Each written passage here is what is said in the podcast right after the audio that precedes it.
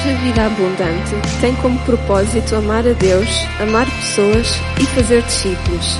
Desejamos que esta mensagem seja de grande bênção para a tua vida. Bem-vindo à família.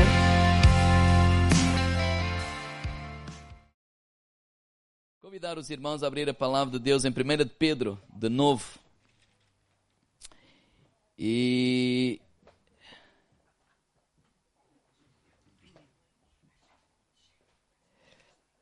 Deus colocou no meu coração para nós na sexta-feira começarmos a estudar a carta de Pedro. Primeira de Pedro. E Deus colocou no meu coração para normalmente nós à sexta-feira no culto de estudo bíblico estudamos quer dizer, sexta é o domingo, mas estudamos a Bíblia, mas de uma forma ai, tem um nome, agora passou-me o nome. Não interessa. Estudando os livros, mas eu ia dizer outro nome. Ah, quando é... Sim. E, e, e ao domingo, normalmente, nós falamos por temas. Né? Sobre este tema, sobre aquele tema. Mas eu, este, esta carta de Pedro, eu quero fazer sexta e domingo, sexta e domingo. E até para encorajar aqueles irmãos que não vêm à sexta-feira e que possam uh, uh, um, perceber como fazemos à sexta-feira e ver a importância que isso tem nas nossas vidas e também nos acompanhar e vir às sextas, porque às sextas nós estudamos a Bíblia, uh, tentamos ir um bocadinho mais ao pormenor, um bocadinho mais profundo e lemos os versículos todos. E na sexta-feira começámos a ler a carta de Pedro e estudamos do versículo 1 ao versículo 12. E hoje vamos estudar do versículo 12 ao versículo 25. Diz assim: uh, Portanto, cingindo os lombos do vosso entendimento, sede sóbrios e esperai inteiramente na graça que vos uh, ofereceu na revelação de Jesus Cristo. Como filhos obedientes, não vos conformando Uh, uh, com as concupiscências que dantes haviam em vossa ignorância, mas como é santo aquele que vos chamou, sede também santos em toda a vossa maneira de viver. Porque está escrito, sede santos porque eu sou santo. E se invocais o por Pai aquele que, sem exceção de pessoas, julga segundo a obra de cada um, andai em temor durante o tempo da vossa peregrinação, sabendo que não foi com coisas corruptíveis como prata ou ouro, ou foste, que fostes resgatados da vossa vã maneira de viver, que por tradição recebeste dos vossos pais mas com o precioso sangue de Jesus Cristo, como de um cordeiro imaculado e incontaminado, o qual, na verdade, em outro tempo foi conhecido ainda antes da fundação do mundo, mas manifestado desde os últimos tempos por amor de vós. Por ele crestes em Deus, que o ressuscitou dos mortos e lhes deu glória para que a vossa fé e esperança estivessem em Deus, purificando a vossa alma na obediência à verdade, por amor fraternal, não fingido. Amai-vos ardentemente uns aos outros com um coração puro, sendo de novo gerados não de semente corruptível, mas de incorruptível, pela palavra de Deus viva que permanece para sempre. Porque toda a carne é como a erva e toda a glória do homem como a flor da erva secou-se a erva e caiu a sua flor. Mas a palavra do Senhor permanece para sempre, e esta é a palavra que entre vós uh, foi evangelizada. Glória a Deus. Então já vamos passar versículo a versículo este texto de novo. Resumindo, Pedro ele está a escrever uma carta não especificamente para uma pessoa ou uma igreja específica, mas ele está a escrever para os irmãos que estavam a ser perseguidos. Na verdade, eles estavam a ser torturados, mortos por causa da sua fé em Jesus. Eles tiveram que largar as suas cidades, tiveram que largar as suas casas, tiveram que largar os seus bens. Eles tiveram que literalmente fugir. E, desculpem esta expressão, o maluco que os perseguia era o imperador romano, Nero. Ele fazia tanta atrocidade que, por exemplo, uma das coisas que ele fazia era queimava os cristãos vivos. Mas além disso, ele, ele colocava-os como tochas, tochas nas suas festas para iluminar. Então, Pedro, quando escreve esta carta, e eu quero que os irmãos pensem nisto, ele tem como pano de fundo estes irmãos e o que eles estão a viver. Ele, ele, esta carta também é para nós. Ele tem princípios bíblicos para nós. Mas ele não está a pensar em irmãos que estão sentados, século XXI, em boas cadeiras, que uns a pé, outros de carro, mas a maioria vem de carro para a igreja, que tem ar-condicionado, que tem o que comer, etc, etc, etc. Não, não, não. Ele, ele, ele tem como pano de fundo todas estas atrocidades que está a acontecer. Ele próprio, ele, ele próprio mais tarde foi crucificado. E na verdade, ele, quando os soldados o iam crucificar, ele disse, não, não, eu não sou digno de ser, de morrer como o meu Senhor, então pediu para ser crucificado de cabeça para baixo. Ele próprio viu a sua esposa a ser crucificada e quando ele estava a presenciar isso, diz a história que ele dizia à mulher, não te esqueças do Senhor, não te esqueças do Senhor. Então quando ele escreve esta carta, ele escreve tudo isso. Ele, ele está a pensar em tudo isso. O que esta gente está a viver. Tanto no versículo 1 ao versículo 12 que nós lemos na sexta-feira, ele, ele, ele, ele, ele encoraja os irmãos a lembrarem-se, nós temos um Deus. Nós temos uma viva esperança e nós temos uma herança que ela é incorruptível, incontaminável e ela jamais murchará. Ou seja, há uma vida eterna, apesar do sofrimento, apesar da dor, apesar de todas estas atrocidades. Ele tem como objetivo encorajá-los, encorajá-los a quê? A viver de forma vitoriosa, mesmo no meio do, do sofrimento. Ele tem como objetivo ajudá-los a viver, não deixando que a amargura tome lugar no nosso coração. Porque quando nós estamos a passar por umas atrocidades dessas, o mais natural era ficarmos amargurados, o mais natural é ficarmos vingativos. E Ele quer ajudá-los. Não, não, não, não. Não vamos viver, não vamos deixar a amargura dominar a nossa vida. Ou seja, Ele encoraja sempre a confiarem no Senhor e a olharem para a herança futura e para a vida eterna que está para além daquilo que está a acontecer. E agora, a partir do versículo 13, ele a partir, ele até ao 12, ele dá esta, essa esperança da vida eterna. E agora no versículo 13, ele vai começar a falar de uma forma prática. Como, porque ele lembra antes, olha, nós somos os salvos em Cristo. Ou seja, ele está a falar para cristãos. Ele está a falar para aqueles que nasceram de novo. Ele está a falar para aqueles que receberam Jesus como seu Senhor e seu Salvador. E ele está a dizer assim, agora, a partir do versículo 12, 13 ao 25, ele vai trazer três pontos práticos.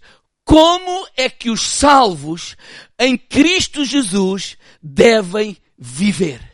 Independentemente das circunstâncias à sua volta, não é? Por isso é que eu disse, qual é o estilo de vida dos salvos em Cristo? Este é o título que nós estamos a dar. Primeiro, do versículo 13 ao versículo 16, nós percebemos que ele está a falar sobre santidade. Então o meu primeiro ponto é assim, os salvos devem viver em santidade. Do versículo 17 ao versículo 21, ele vai falar sobre reverência e temor. Então o meu segundo ponto é, os salvos, eles devem viver em santidade. Segundo, os salvos devem viver em reverência. E do versículo 23 até ao versículo 25, nós percebemos que ele está a falar sobre amor. Os salvos devem viver em amor. Santidade, reverência e amor. E é isso que nós vamos ver nesta manhã. Então, os salvos devem viver em santidade. E perceber que santidade ou santificação, ela, ela, ela primariamente não está ligado a purificação, a ser perfeito, mas está ligada a esta, a esta atitude de separação para. Deus está a dizer, olha, nós fomos separados para Deus. Nós pertencemos a Deus. Nós temos um Deus. Nós temos uma viva esperança. Nós temos uma herança eterna. Nós pertencemos a Deus. Agora, essa santificação é um processo que ele se inicia com a, com, com a nossa conversão, mas ele dura até a nossa glorificação, ou seja, quando nós subimos para o, o, o Senhor.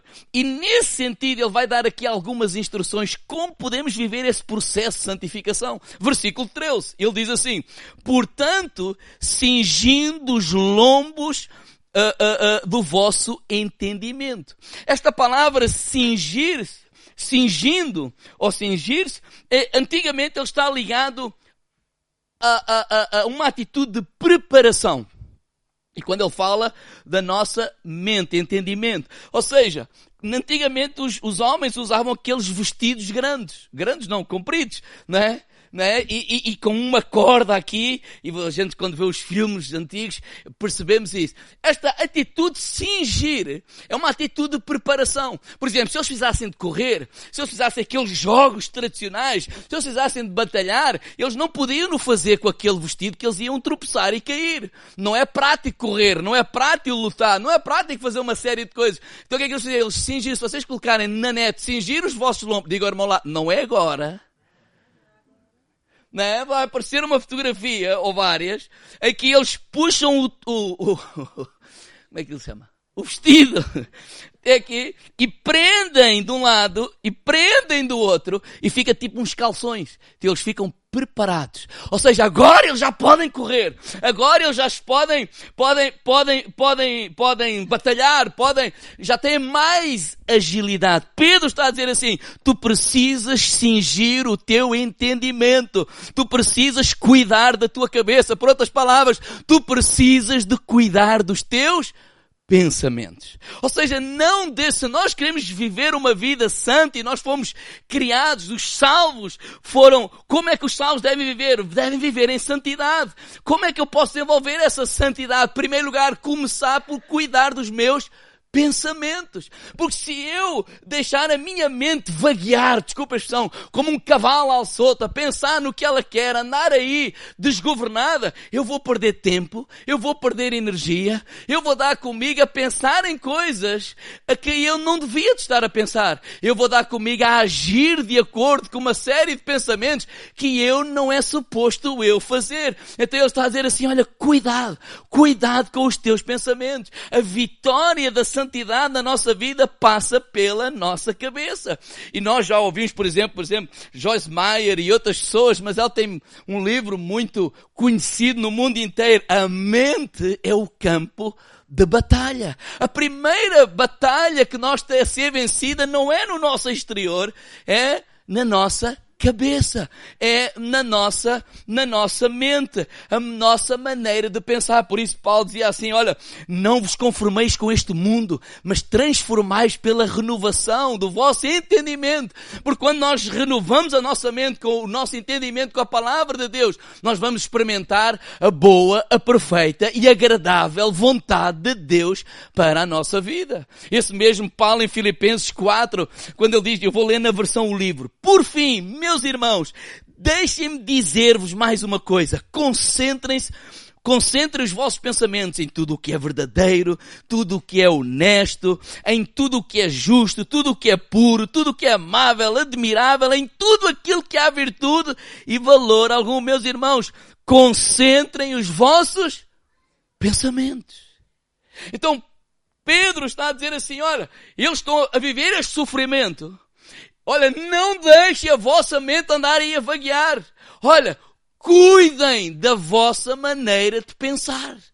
Cuidem dos vossos pensamentos. A vossa mente ela tem que estar preparada. Porque quando estamos a viver adversidade, ah, por que é que Deus permitiu isto? Ah, se Deus é tão bom. Não, renovem a mente com a palavra de Deus. Queremos viver em santidade cuida dos teus pensamentos. Segundo, queremos viver em santidade. O que é que ele diz aqui no versículo 13? Olha, cingindo os lombos do vosso entendimento, o que é que ele diz aqui? Sede sóbrios. Diga ao irmão lá de sede sóbrios.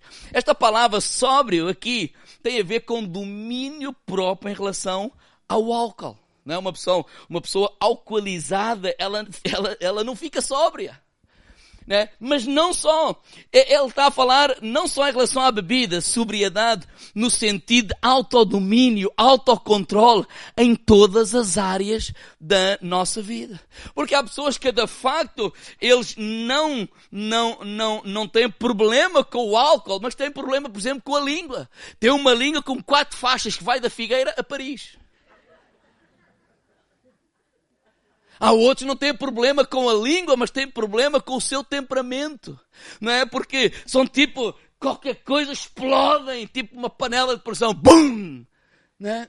Outros não têm problema, têm problema, por exemplo, com, com, com, com a pureza sexual, outros com a ganância, ou seja, queremos viver em santidade diz, olha, precisas ser sóbrio, ou seja, não podemos ser umas pessoas desgovernadas, sem autocontrole. Ele está a dizer assim, olha, queremos viver em santidade, olha, agarra aí a tua mente. Olha, agarre agora quando ele está a falar sobre ela, está a falar também das nossas emoções, ou seja, das nossas ações e das nossas reações. Queremos viver em santidade, quer dizer, olha, cuida, cuida dos teus pensamentos. Olha, mantém-te sóbrio. E em terceiro lugar, o que é que ele diz aqui? E esperar inteiramente na graça que vos ofereceu na revelação de Jesus Cristo. E porquê é que isso é importante, este terceiro ponto? Porque quando ele está a dizer assim, olha, sede sóbrio, ser equilibrado, tem autocontrole. E agora ele está a dizer assim, olha, esperai na graça. O que é que aqui é graça? Qual é o sentido? Queres ser santo? Pensa na recompensa que vais ter. Pensa assim, irmãos. Quantas renúncias nós fazemos no nosso dia a dia porque sabemos que vamos ter um retorno dessa renúncia? Sim ou não? Por exemplo, um atleta, não é? E o Ruben agora andou a treinar para, para, para as provas não é? da, da, da faculdade. Então há uma série de coisas que ele tem que fazer para atingir aqueles resultados. Sim ou não? Até ele vai fazer sacrifícios até ele vai dizer que não a outras coisas. Um atleta de alta competição, se ele quer ser o melhor ou dos melhores, ou até, ele não pode comer tudo o que lhe aparece à frente.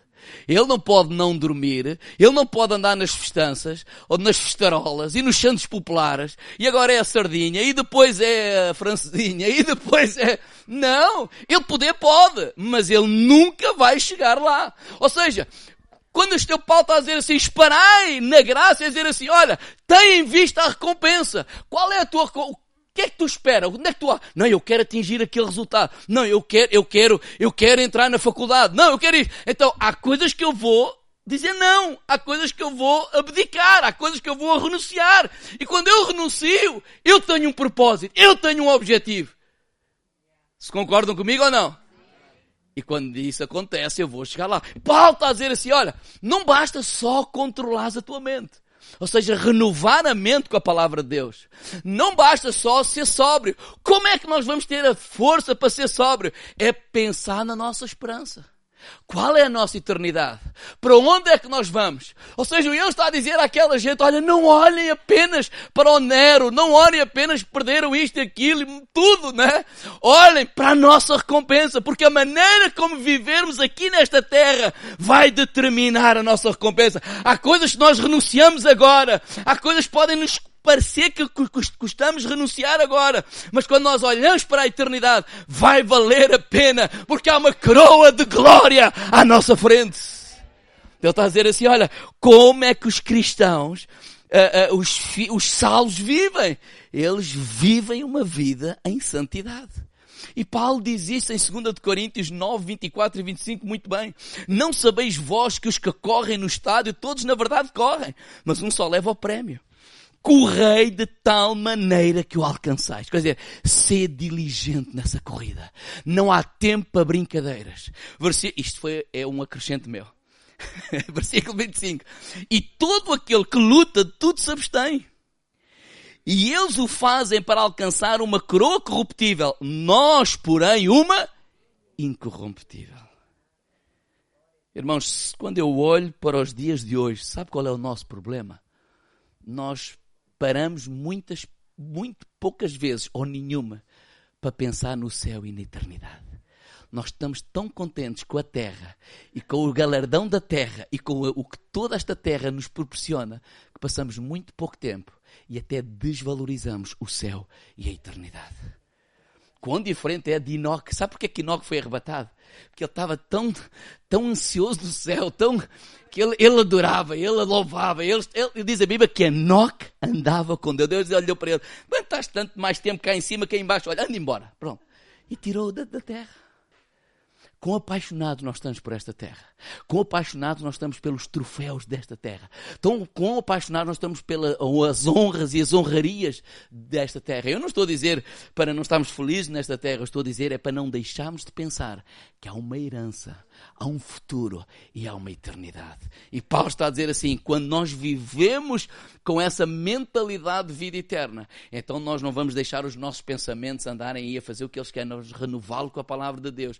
Quando nós vamos, não vamos de deixar todos os impulsos, não, o domínio próprio, ele é importante para a nossa vida. E no versículo 14 ele diz assim, como filhos obedientes, não vos conformando com as concupiscências que antes havia em vossa vida. Ou seja, agora ele está a lembrar assim, agora nós somos filhos de Deus. Sim, vocês estão a passar por adversidade. Sim, é verdade. Vocês estão a passar por sofrimento. Sim, é verdade. Há maldade neste mundo. Claro que sim, mas lembrem-se, nós agora somos filhos de Deus.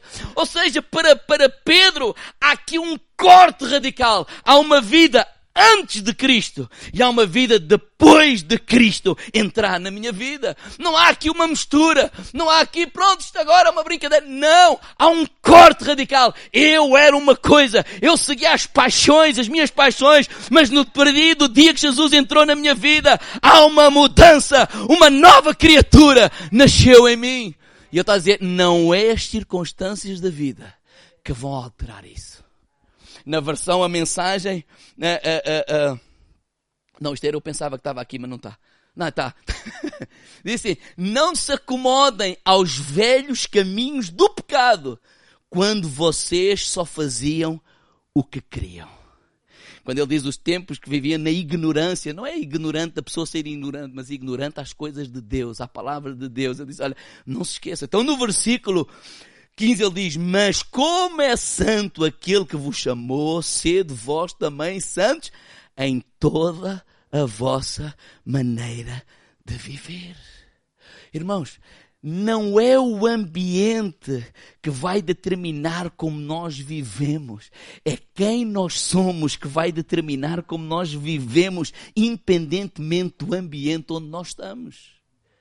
Ai, nós estávamos ali todos, pronto, estava tudo ali a beber e tal, umas asnarolas para aqui ou para lá. Olha, eu fui de arrasto.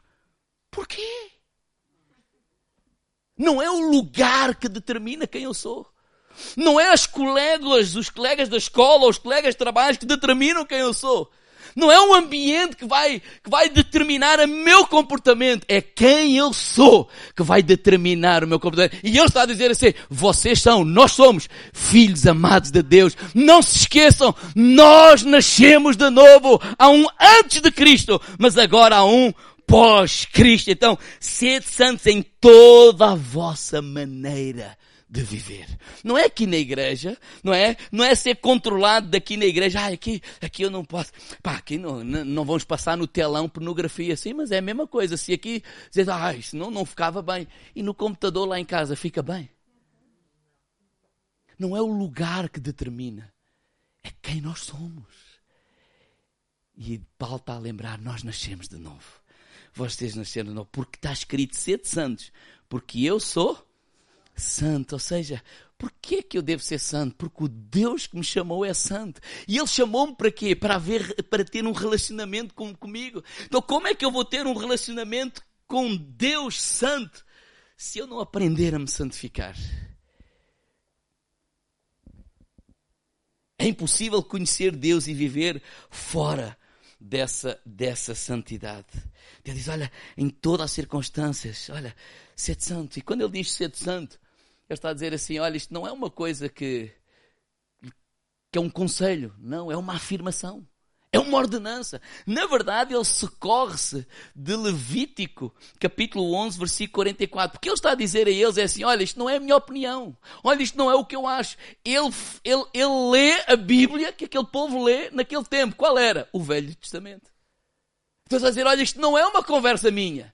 Isto não é um conselho. Isto é uma ordenança da palavra de Deus. Então, como podemos ser santos? Jesus nos ensina, João 17, 17. Santificai-vos na verdade, a tua palavra é a verdade. Queremos ser santos? Diga ao irmão lá, lê a Bíblia. Faz da Bíblia o teu amigo. Irmãos, pensa assim. Pense não, é um desafio. Durante 30 dias, né, há cartas que se lêem em 15 minutos, meia hora. Se calhar ao pequeno almoço, se calhar à noite. E pense ler aquela mesma carta durante 30 dias, todos os dias, você lê aquela carta. E aquela carta vai fazer parte da, da, da, tua mente, vai fazer parte do teu coração. O Espírito Santo começa a trabalhar contigo, o Espírito Santo começa a falar, começa a dirigir, começa, tu começas a pensar, idealizar, e isto e aquilo, estás a ler aquilo todos os dias, todos os dias, todos os dias, todos os dias. E ela passa a fazer parte da tua vida, ela vai trazer santidade à tua vida, porque passas a agir de acordo com aquilo que estás a encher o teu coração. E isso é verdade com as notícias. Porque é que o pessoal só fala das, das notícias? Porque é que é o que a gente vê. É de manhã, à tarde, à noite, é sempre o mesmo, sempre o mesmo, sempre o mesmo. A gente já diz de cor, é o galamba, é este, é aquele, é o outro. Porque aquilo está sempre a martelar. E ele está a dizer assim, olha, olha, olha, olha, olha, faz da Bíblia o teu melhor amigo. Pronto, falta mais dois e já chegou ao meio-dia. Vamos lá. Segundo, os salvos devem viver em reverência. Vamos lá tentar ser mais rápido. Versículo 17. E se invocais por Pai aquele que, sem exceção de pessoas, julga, segundo a obra de cada um, andai em temor durante o tempo da vossa peregrinação. Sabe o que é que Paulo está a dizer assim? Olha, pessoal, vocês não pensem, quem tem a ideia só que Deus é papá, tipo aquele papá babão, que deixa fazer tudo, olha, isso, é, não, não, o Deus que é pai, diga ao irmão ao lado, é juiz. É o que ele está aqui a dizer. Olha, o Deus que é pai, é o Deus também que é juiz. Sim, ele não faz distinção de pessoas. Sim, é verdade, ele não tem filhos prediletos. Sim, é verdade, ele não tem dois pesos e duas medidas, mas uh, ele é juiz. E aqui quando ele fala de julgamento, ele não está a falar de julgamento para salvação ou condenação. Porque lembrem-se, ele está a falar para os filhos. Então este julgamento não é o julgamento do último dia para ser salvo ou para ir condenado para o inferno. Não, ele está a falar para os salvos. Diga, irmão lá, para ti e para mim. É para os salvos. Então qual é este julgamento? Ele está a falar de disciplina. Olha, o Deus que é Pai, porque é Pai, porque nos ama, Ele nos disciplina. E Hebreus fala isso mesmo, não é? Graças a Deus que, que se sois disciplinados é porque Deus vos tem como filhos. Agora, claro que a disciplina é de acordo com o quê? Dá aqui a dizer, de acordo com as suas obras. Julga segundo a obra de cada um. Imagina assim, é uma falda. Né? A gente toma um pequeno almoço de manhã e tal, e a, ma a mamã prepara umas panquecas e mete o fiambre, o queijo, o, o, o, o, doce de, de, de, como é que ele chama? Morango, e, e isto e aquilo, e prepara lá um batido, etc. E, e a Mafalda vem toda, tipo, para a mesa, mas vai fisgada que ela, se pudesse, só comia uma coisa: choca-pique. É, choca-pique manhã, à tarde e à noite. Então ela senta, né? Mas ela está toda contente, como foi no dia da criança, e agora tal, mas eu quero fazer. E ela começa a, a, preparar, e ela quer pôr o batido e tal, e ela vai e torna o batido. Aquilo, pff, torna aquilo tudo. E o que é que nós fazemos? Damos uma palmada? Ai não, não se pode. Não, mas não faz sentido. Porque ela está a tentar fazer. E ela não tem ainda a destreza de o fazer. Porque ela está a aprender. Então o que é que o pai faz? Corrige. Limpa. Ensina. Abraça. Não tem problema. Vamos lá, vamos continuar. Vamos aprender. Vamos crescer. É assim que Deus faz. Mas também já aconteceu que ela ir lá para, para a mesa e, e, e, e, pronto, e chega lá, não é aquilo que ela idealiza, e ela está sentada na cadeira, manda-se um empurrão, espeta aquilo tudo no chão e, e já espetou aqui tudo, tal, tudo pantanas. E o que é que o papá faz? Diga-me lá, dá uma palmada. Mas é que a mão não que faz doer a mão, é com a colher de pau. Aí não se pode, é verdade, porque senão a gente vai preso. Não, mas aí faz, tem lugar. Por quê? Porque não foi, ela não errou porque é humana, é rebelde, está a ser rebelde. E isto tem que ser corrigido. E porquê que tem que ser corrigido? Porque o pai e a mãe a amam. Porquê que Deus era diferente conosco? Há coisas que Ele, claro que o Espírito Santo vai nos consolar, vai nos consolar sempre, está bem? E, e, abraçar, porque nós erramos, porque somos seres humanos. Nós, nós erramos, nós falhamos. Mas quando nós estamos a ser rebeldes, Ele também nos corrige. Porquê? Porque Ele nos ama. Ele nos ama tanto, mas tanto, tanto, que Ele não pode dizer que sim a tudo, nem vai fazer tudo o que tu queres, como queres, à hora que queres. Porque Ele quer corrigir essa rebeldia que está no teu coração. É isso que Pedro está aqui a dizer. Olha, porquê que nós devemos viver com reverência? Porque, olha, este papá que ama, ele também corrige. E há consequências, claro, porque ele nos ama. É isso que ele está aqui a falar. Então, quando ele diz andai em temor durante o tempo da vossa peregrinação, este temor não significa medo. Este temor significa reverência. Não, os, o, o, o, a Mafalda e o Gonçalo não precisam ter medo do papá, nem da mamã. Mas precisam ter respeito. Precisam ter temor. Porque nós não somos os amigos da escola. Nós somos o pai e a mãe. Sim ou não? E agora, bom lado, é assim que nós devemos viver. 1 de João 4, 18. Onde há temor, não há medo. E na verdade o perfeito amor elimina toda a espécie de receio, porque o medo traz consigo a ideia de culpa e mostra que não estamos absolutamente convencidos que Ele nos ama perfeitamente. Então não é aquela fobia, não, é honra. Honra de desejar e claro que nós abraçamos e claro que nós, nós apenas estamos a corrigir uma rebeldia, porque estamos a fazer porque queremos fazer, porque não concordamos. E às vezes nós somos assim. Não fique a rir da Mafalda que às vezes nós somos assim. Não vou pedir para ninguém levantar o braço. Então, por que é que devemos viver em reverência? Primeiro, por causa do julgamento. Segundo, por causa da redenção. Olha o que diz em versículo 18. Sabendo que não foi com coisas corruptíveis, como prata ou ouro, que foste resgatados da vossa vã maneira de viver, por tradição que recebeste vossos pais, mas com o precioso sangue de Jesus Cristo, cordeiro imaculado, incontaminado, a qual, na verdade, em outro tempo foi concebido ainda antes da fundação do mundo, mas manifesto nestes últimos tempos por amor. Vamos lá voltar à Mafalda para ser rápido. Quando ela tem todo aquele pequeno almoço ali, para ela é de borla. É graça. Graça. Não adianta dizer, ah, os países, há muitos ministros que não têm. Sim, isso é a realidade, vai ser sempre assim. Não condeno os miúdos por isso, graças a Deus, porque nós temos.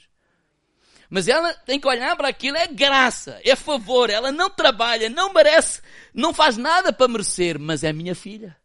Então ela tem direito a.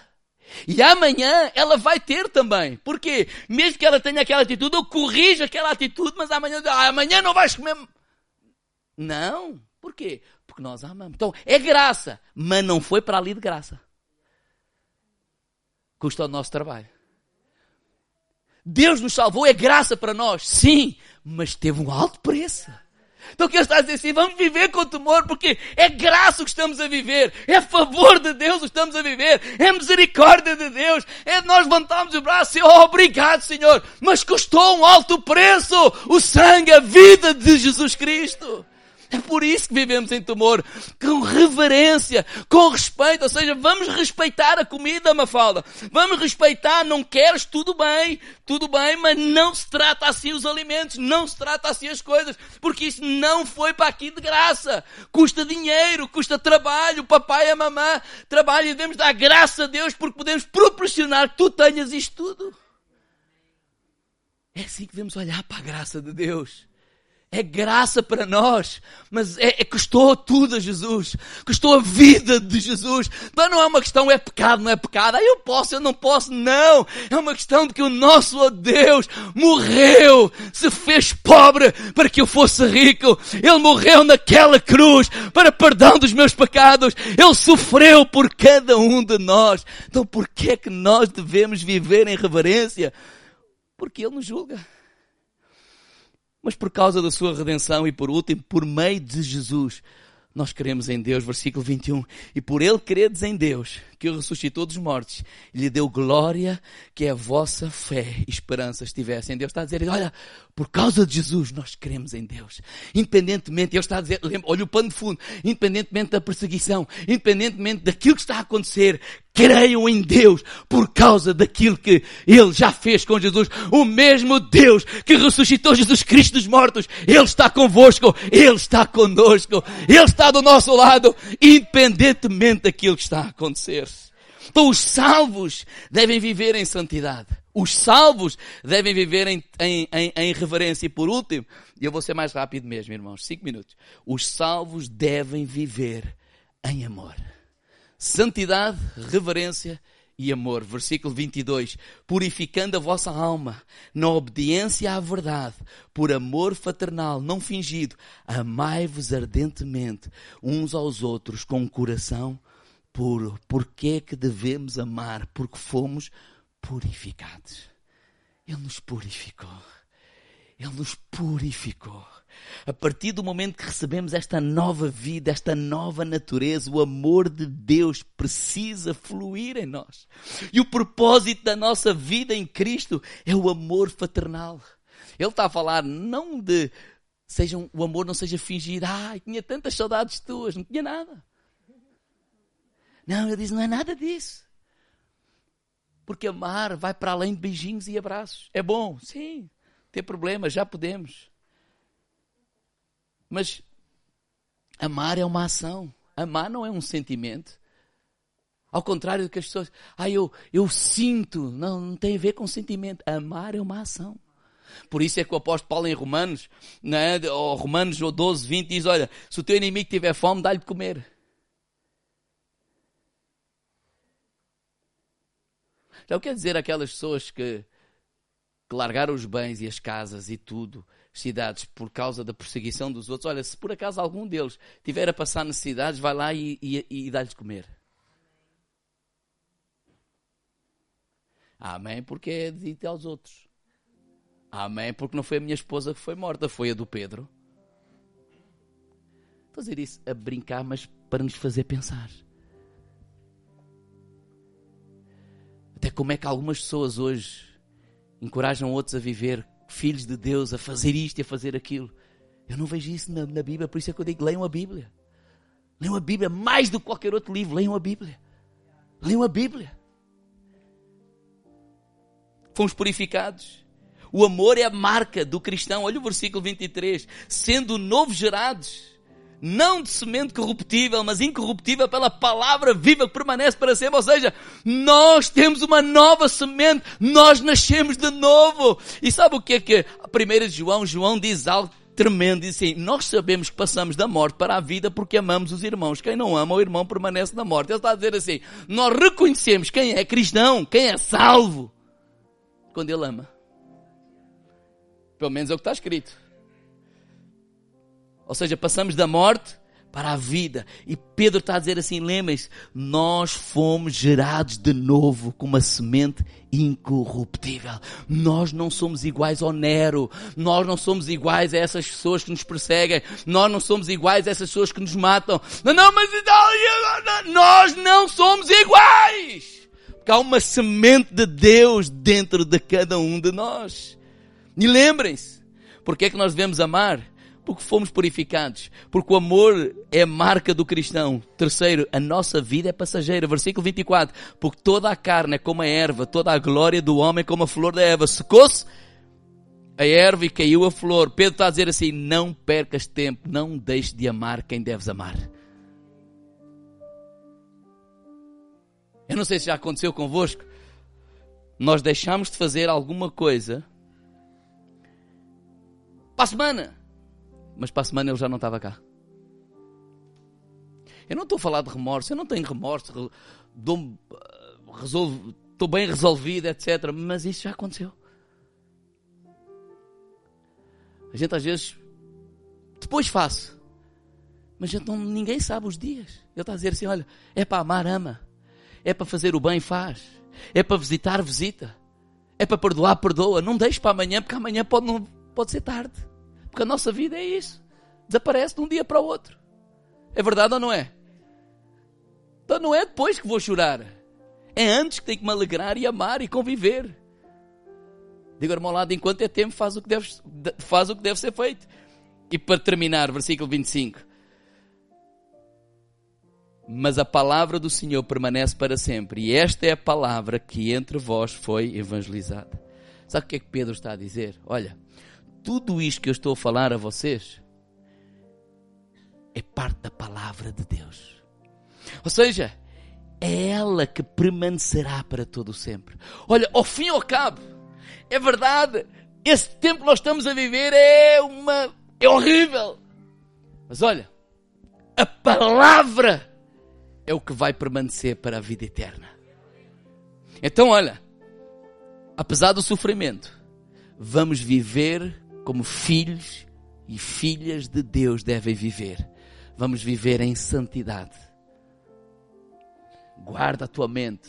Se é sóbrio, coloca os olhos na nossa eternidade. Vamos viver em reverência. Ele é um pai de amor, mas é um pai que julga. Foi graça para nós, mas custou um alto preço. É por causa disso que devemos ter fé nele. E olha, devemos viver em amor. Porque essa é a marca do cristão.